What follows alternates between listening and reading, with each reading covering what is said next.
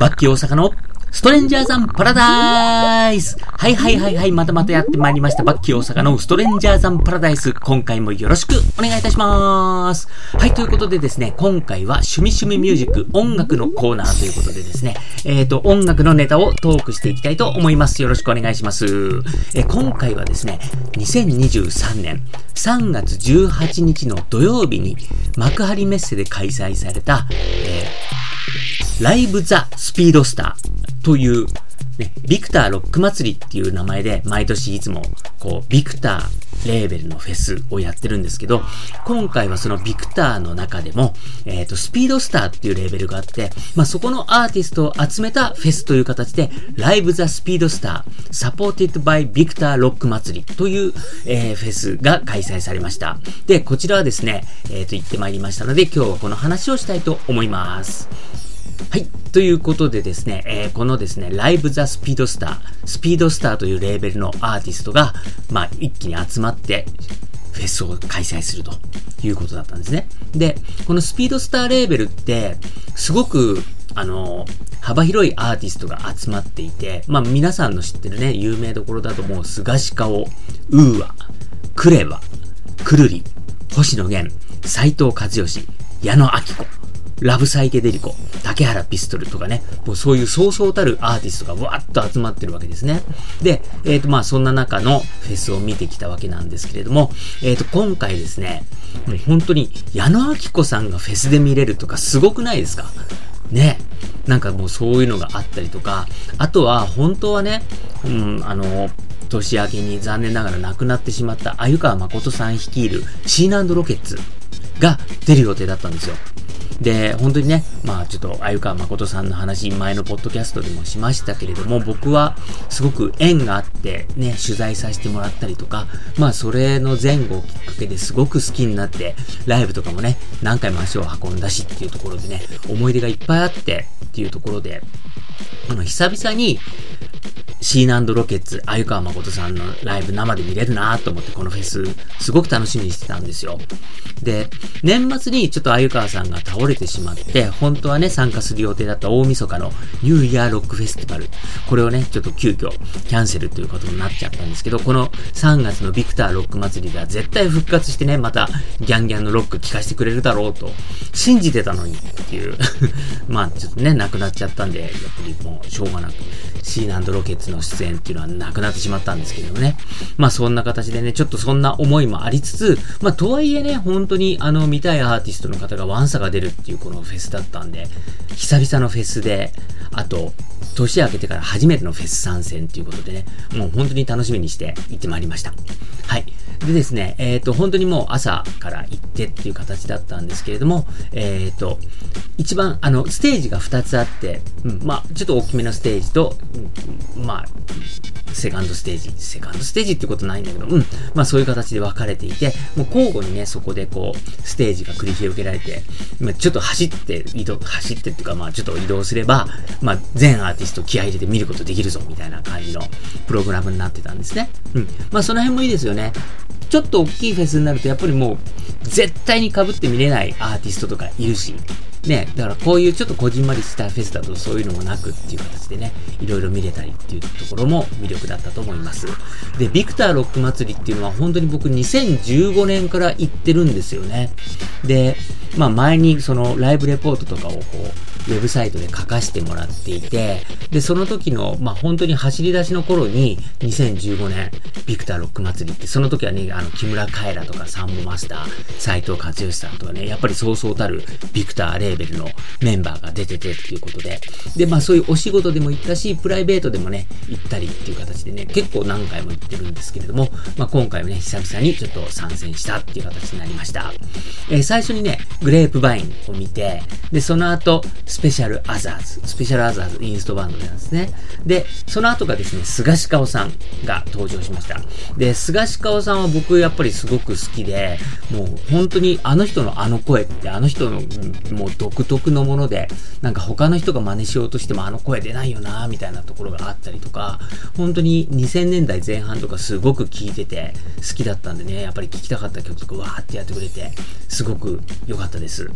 で、その後に、えっ、ー、と、もう一つのステージの方で、つじあやのさん。ね、あの、ウクレレで、みたいな形でね、やってて。で、その後がね、 UAです、 UA。ね。 UAさんもね、あの、ずっと活動してて、最近ね、そんなにバンバン出てるって感じじゃなかったけど、まあ2000年前後とかだったら本当にもうシングル出すたびにみたいな感じでね、バカバカ出ててって形だったんですけども、全然こう変わらない様子でね、もうすごく通るいい声で楽しませていただきました。なんか本当にもう、うわですっていう感じの、なんていうのかな、うん。気持ちよく、歌ってるし、なんか見てる方も気持ちよくなってっていう形でね、すごく素敵な、魅力な的な女性でしたね。まあそんな形でですね、その後に見たのが、えー、藤巻亮太さんだけ実はちょっと全く見れてないんですよ。それはなぜかというと、ウーアさんの後に、こっちの大きなステージの方で、クレバだったんですね。で、クレバは前で見たいねっていうことになって、ちょっとこう前の方に、うーわ終わった後にぐわーっと行って、クレバ待ちみたいなことをしてたわけですよ。で、結構ね、本当にあの、ガチのクレバの T シャツ着てたりとかするクレバファンたちに混じって、割と前の方で見れたんですけどね、あの、クレバはね、フェスとかでも何回も見てるし、僕も結構好きで見て、ね、曲も聴いたりとかしてるんですけれども、あのー、なんていうのかな、あの、年齢的にもね、ほんと40代半ばみたいな形で、本当に成熟したアーティスト感っていうのもすごくあって、かつ、まあやっぱりイケメンだし、かっこいいし、なんかこう、すごく吸引力がある。ね、女の子にもキャーキャー言われるし、なんか男の俺が見ても、わ、かっこいいな、つって、ね、なんか、いいなって思いながら見れるっていうところと、あとやっぱりね、こう、ソロでやってるっていうだけあって、こう、セクシーなんですよね。うん。なんか、俺は一人でもやっていけるぜ、みたいな感じの、こう、オーラもあるし。で、やっぱり女性がキャーっていうような魅力とかもあるしっていうところで、なんか、すごく今回ね、まあ今までももちろんそういうところあったんですけど、今回のクレバにはすごくそういうのを感じました。で、もうラッパーなんだけれども、で、僕が思ったのはね、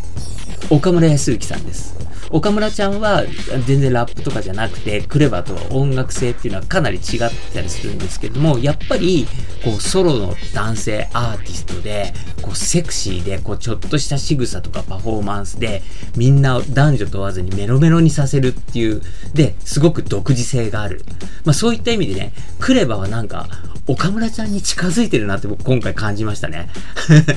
なんかラップっていうそのね、ヒップホップっていうジャンルをもう乗り越えて、かっこいいしセクシーでみんなをキャーキャー言わせる力あるじゃんっていうところでね、なんかその岡村ちゃんに近づいたクレバ、今回見たなっていうことをすごく思いました。で、その後に、こ、もう一つのステージの方で、ザ・バックホーンですね。まあ、バックホーンもね、本当にもうベテランの域に入ったミュージシャンで、もう本当にこう、がっつりロックっていう感じのね、すごくかっこいい音を聞かせてくれてっていう形で、なかなかやっぱり痺れるステージ、楽しませていただきました。で、その後に、えー、登場したのが、くるりですね。うん。で、くるりもね、もうもちろん皆さんが知ってる曲いっぱいあってっていうところでね、本当にもう定番でみんながね、フェスだからこれでしょみたいな形でね、ね聴きたい曲をバンバンやってくれてるんですけれども、今回ね、これ、くるりがね、1曲目にやってくれたのが、琥珀色の街、上海ガニの朝っていう曲で、上海ガニ食べたいっていうね、で、プロモーションビデオがね、YouTube でよく見ちゃうんだけど、あの、マムアンっていう、こう結構ね、女の子の可愛いキャラクターのアニメーションで、このアニメーションとね、この曲がすごく合っててっていうのね、すごくこう、まったりした好きな曲なんですよ。で、その次もね、バラの花とかね、もう、やっぱりクルリの代表曲っていうのをこう、しっかりやってくれてっていう形でね、ああのもう、くるりも本当に他のフェスとかでもいろいろ見てるけども、ま、まあ間違いなく安心して見れるなっていう形ですごくね、こう、癒し系のくるりワールドっていうのを楽しませていただきました。はい。それでその次が、AA イコールっていう、まあ、バンドだったんですけれども、えっ、ー、と、これはですね、えっ、ー、と、ザ・マットカプセルマーケッツっていう、上田敦さん上田武さん、ごめんなさい。上田武さんという方の、え、ー、と、ソロプロジェクトということらしいんですね。で、まあね、ちょっとこんな感じで僕、あんまり知らない、あの、ユニットだったんですよ。だけどもう本当にこう、ゴリゴリのハードコアパンク的なね、あの、バンドステージっていう形だったんです。で、もうゴリゴリに音として、おお、かっこいいなーっていう形だったんですけど、僕がね、やっぱりこれ、痺れたのがね、あのー、ね、さっきからおは、ちょっとお話ししてる、シーナロケッツの代表曲でもある、有名ドリームっていう曲があるんですね。で、えーと、まあ今回ね、あの、惜しくも鮎川誠さんが亡くなってしまったことで、まあシナロケ、シーナロケッツのパフォーマンス見れなかったわけですけれども、えーと、まあこのね、うん、AA イコールの上田さんが、なんと、このシーナロケッツの有名ドリームを歌ってくれたわけですよ。これはもう僕は本当に感動しました。あのね、で、また、ナレーションがね、泣かしてくれるんですよ。あの、スピードスターレコーズのレジェンド、そしてロックンロールのレジェンド、シーナザ・ロケッツの曲、日本で一番ロマンチックなロックンロールやります。日本で一番ロマンチックなロックンロール。確かに、この有名ドリームっていう曲はね、まあそういう曲です。まあ女性がボーカル、椎名さんっていうね、あの、あゆかまことさんの奥さんがボーカルっていうことでやって、その代表曲なんですけども、まあ有名ドリームってね、みんな夢を持とうっていう曲でね、このね、AA イコールのこう世界にはちょっとこうそぐわない感じかなっていう曲ではあったんですけども、やっぱりこう上田さんのハイトーンボイスが意外とちゃんとマッチしてて、もうギターもベースも本当にこのね、有名ドリームの世界観っていうのをバッチリ出してくれて、まあ、ステージの前まで駆け、駆けつけましたよね。で、まあ、やっぱり生でね、このカバーをこう聴かせてくれて、やっぱりもう本当にこのスピードスターレーベルって今年で30周年らしいんですけども、この立ち上げの時に、やっぱり、鮎川誠さんが割と関わってて、立ち上げの時のこう、イメージポスターとかビジュアルとかにも、鮎川誠さん出ててみたいなところもあってね。まあそういうところもあるし、やっぱり、うね、まあ今回ちょっと、な、なくなっちゃったことで、うん、追悼みたいな感じで、誰かがそういうのをやってくれたらいいなって思ってたら、この、まさかの AA イコールの皆さんが、シーナロケッツの有名ドリームをやってくれたってね、僕はこれすごく感激して嬉しかったです。はい。で、まあそんなのがあって、うん。まあちょっと嬉しいサプライズがあって、その後は星野源さん。で、も星野源って言えばね、もう本当に誰でも知ってるアーティストでしょ今や。うん。ということで。で、星野源はね、あの、バンドセッションがすごく僕は見たかったんですよね。すごく凝った音とかね、そういうのを出して作ってっていうね、世界観があるんで、まあそれを期待してったら、今回星野源さん、でっけえステージで、ギター一本で登場しました。しかも、なんか、今日は暗い曲をいっぱい持ってきましたみたいな感じで、こう、うん、こう、地味に弾き語りするみたいな感じだったんですね。うん。まあそんな感じで、うん、まあ、ただ星野源さんもね、いい曲いっぱいあって、有名な曲もいっぱいあるんで、もうお客さんいっぱい入ってたって感じなんですけども。で、僕は実はその星野源さんちょっと途中で、竹原ピストルさんのリハーサルの方に行っちゃったんですね。で、なぜかっていうと、竹原ピストルさん、リハーサルでも普通にもう、ステージ始まってるかのように、3曲、4曲、普通にガンガン歌ったんですよ。あの、泉谷しげるさんのカバーの春夏秋冬とかね、なんかそういうこう、ちょっと懐かしい、こう、昭和のフォークみたいなのを歌ってくれたりとかしてね。で、まあ、本番では違う曲やりますんでよろしく、なんつってね。まあ、竹原ピストルもね、結構僕久々に見たんですよね。やっぱりね、他のフェスとかで何回も拝見してて、やっぱりもう彼のあの声とギターだけで、めちゃくちゃ世界観があって、もうバッチリ成り立ってるそのピストルワールド。まあ、今回もね、ほんと久々に聞かせてもらったんだけど、マジでよかったなぁ。でね、もうやっぱり一番痺れちゃったのがね、もう何回も聞いてて知ってるんだけど、あの、アメイジング・グレイス曲ありますよね。あの曲を、その竹原ピストルが自分の歌詞で作ってる曲があるんですね。うん。ミジンコみたいに小さくなってあなたの中に入っていきたいっていう、こう、割とこう歌詞としてはね、まあ割とこう、まあ、シンプルというかね、うん。まあ、ちょっと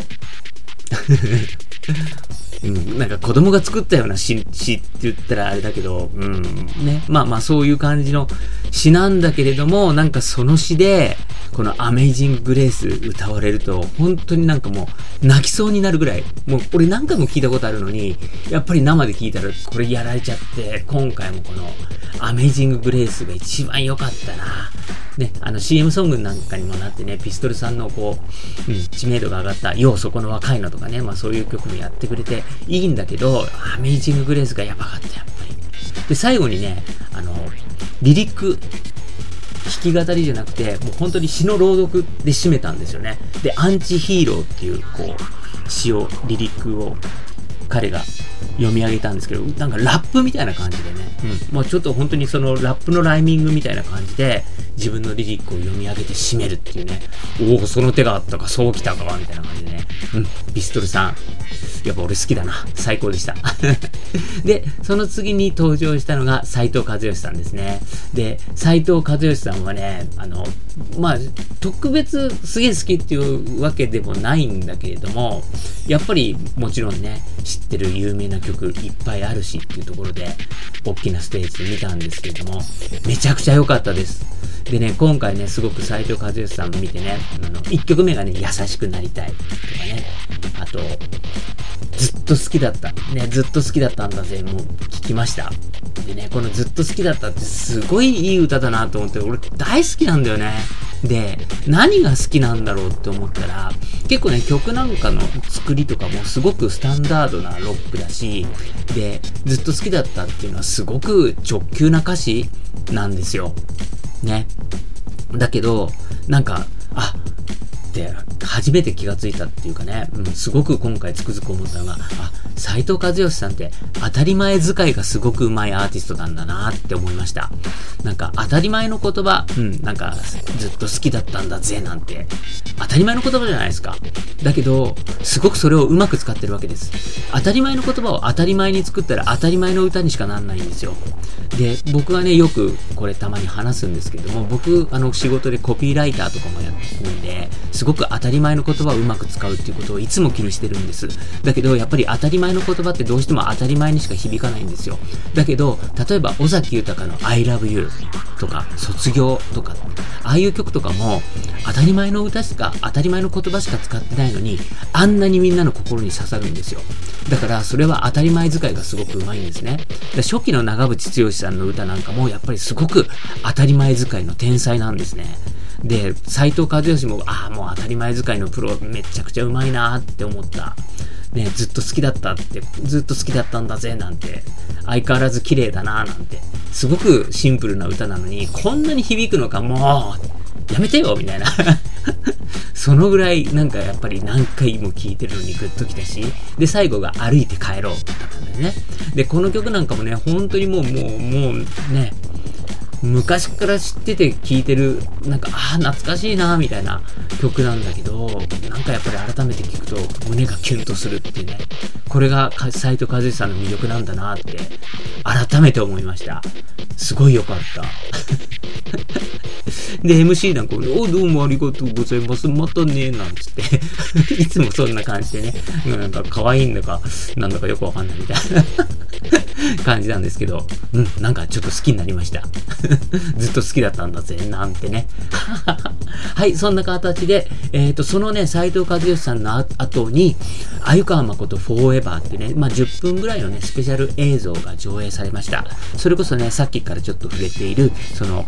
スピードスターレーベルが立ち上がるときに、ポスタービジュアルなんかで、鮎川誠さん出てきたよ、みたいな話から始まって、シーナロケッツ。で、さっきも言ったみたいに、シーナロケッツっていうのは、鮎川誠さんと、そのシーナってね、ボーカルの奥さんがボーカルをやってたんですけど、その二人のロックンロールバンド、ユニットだったんです。で、まあそのね、奥さんの方がもう、だいぶ前に亡くなってしまって、それからもね、鮎川誠さん、奥さん、ボーカル、大事な愛する奥さん亡くなっちゃっても、うん、バンドは続けるって言って、近年はですね、えっ、ー、と、三姉妹娘がいるんですけど、その末娘のルーシーって呼ばれてるね、娘さんをボーカルにしてっていう形でね、もうそのね、娘さんのボーカルで、このシーランドロケッツが本当に安定してきて、ああ、もうこれからもうこれでもシーランドロケッツ、ね、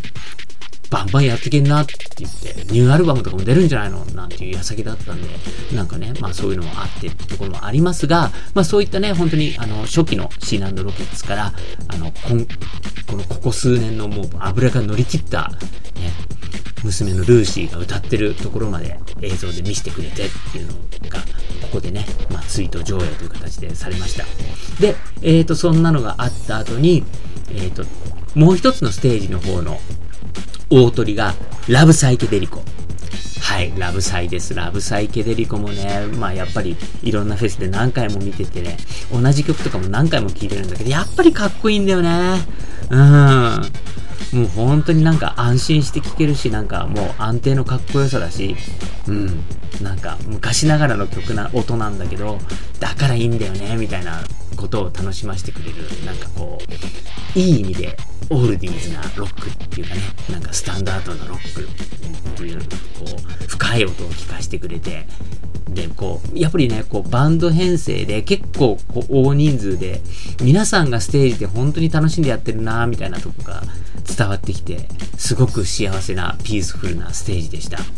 で、えっ、ー、と、その後がですね、最後、大鳥。一番大きいステージで、矢野明子さんです。ね。矢野明子さんがフェスに出るなんて本当にね、もうでっかいフェスとかじゃないと考えられないと思うんですけれども、今回もですね、グランドピアノがドーンとステージに置かれて、多分、あのグランドピアノって、多分、輸送してきたんだと思うんですよね。結構なお金かけて。で、そこにね、矢野さんが颯爽に現れてという形でね、もう1曲目がね、ラーメン食べたいっていうね、やっぱりあの、ちょっと奇抜だけど、皆さん知ってる曲だと思います。で、この曲を、の後に、すごくね、やっぱりあのー、まあ、言わずと知れた矢野明子さんは、もう、どんな曲歌っても、カバーしても、全部矢野明子節になるっていうね。だから今回もね、あの、くるりのバラの花やったんですけども、もう完全に矢野明子の歌なんですよね。矢野さんがやっちゃうと。うん、で、その後にですね、あの、まあ、この曲を作った岸田聡さんも一緒に出てきてという形で、えっ、ー、と、二人で作った曲があるっていうことでね、なんか、もう岸田さんのギターと矢野さんのピアノっていう形でね、あの、2曲披露してくれました。で、この辺の曲とかもすごく良くって、で、あとですね、その後にですね、ドラゴンは登るっていうね、なんか、皆さんを宇宙に連れて行きますってもう、矢野明子さんがあの独特の歌い方で、こう、宇宙の歌を歌ったんです。で、この曲っていうのは、あの、宇宙飛行士だった、あの、野口さん？うん。と一緒になんか作った曲らしいんですね。で、あ、そうですよね。うん。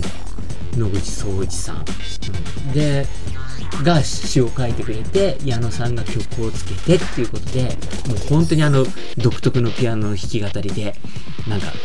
もう我々宇宙に連れてってもらいました。で、MC がまたいいんですよ。うん、皆さんは、うん、そこにいるだけで宇宙に、うん、連れて行きます。無重力を味わわせてあげますって言ってね。あなたたちは頑張んなくていいんです。私が頑張りますなんて歌ってくれてすっごく良かったんですよね。で、最後がね、あの、一つだけっていう曲です。で、本当にあの矢野明子さんの代表曲だし、僕は本当にこの一つだけっていうこの矢野さんの曲は、今の清志郎さんと矢野明子さんが一緒に歌ってるステージっていうのがね、やっぱり映像で残っていて、それがもう本当によくって、もう何回も見て、うん、なんかグッとくる、じっとくるみたいな曲なんですね。で、この曲をね、もう本当に目の前で、矢野明子さんが生でやってくれたってもうもう喋ってて泣きそうになるぐらい本当に素敵でした。で、僕ね、あの、昔、若い頃はね、矢野明子さんの、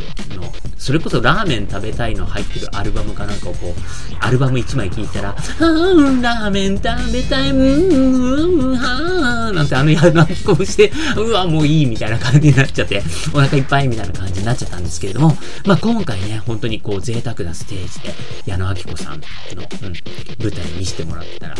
もう本当にすごい素晴らしいな、素敵だなっていうのが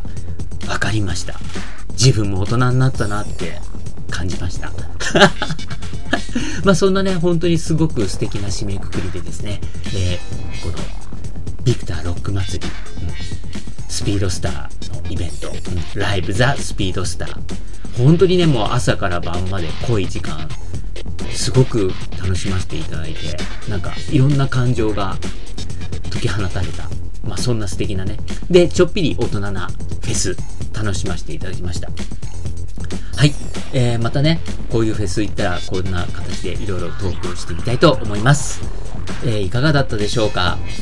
バッキー大阪のストレンジャーザンパラダイス。え今回はですね、えっ、ー、と、毎年開催されているビクターロック祭りの、えっ、ー、と、今年はですね、えっ、ー、と、ライブザスピードスターっていうタイトルで、えっ、と、スピードスターレーベル30周年記念のフェスに行ってきたよという